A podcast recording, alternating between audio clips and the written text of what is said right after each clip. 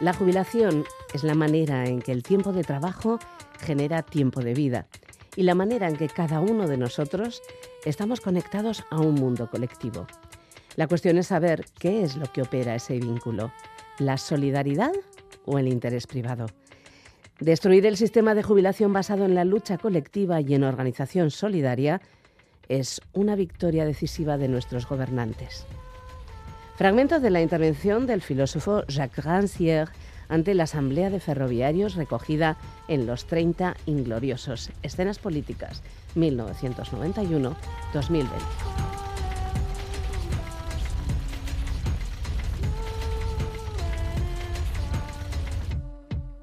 A nosotros nos pareció que era interesante editar este libro en concreto para nuestra realidad más cercana porque bajo nuestro punto de vista, está anticipando el futuro, porque lo que cuenta es cómo la izquierda francesa, y en cierto modo europea, ha alfombrado el camino para que las ideas de la extrema derecha, racistas y xenófobas, tengan cada vez más presencia en el cuerpo social.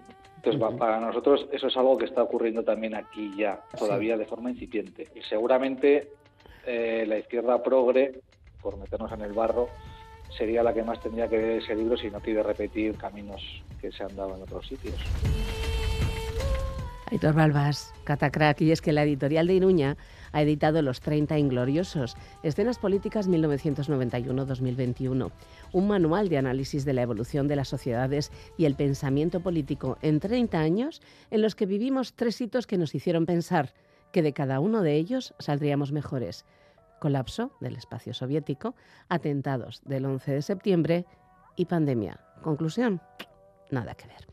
Escribe el filósofo Javier Basas en el prólogo de Los 30 Ingloriosos, de todos los análisis y reflexiones de este volumen, encuentro punzante y acertada la insistencia de Jacques Rancière en tres cuestiones que pueden ayudarnos a entender dónde nos encontramos hoy. El realismo consensual, el malentendido de la democracia y la práctica efímera de otra política. Los 30 ingloriosos se articulan en pequeños textos estructurados en tres grandes bloques.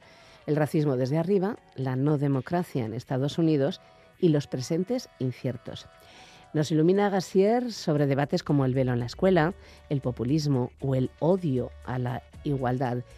Revisa la sobrelegitimación y el después del 11 de septiembre y mira más cerca al tiempo del confinamiento. Cada artículo, conferencia o entrevista constata una contrarrevolución en marcha que ha contado con la alianza de sectores progresistas que han renunciado a la igualdad radical. La situación actual nos obliga a asumir el hecho de que la democracia no es algo dado, sino un proceso.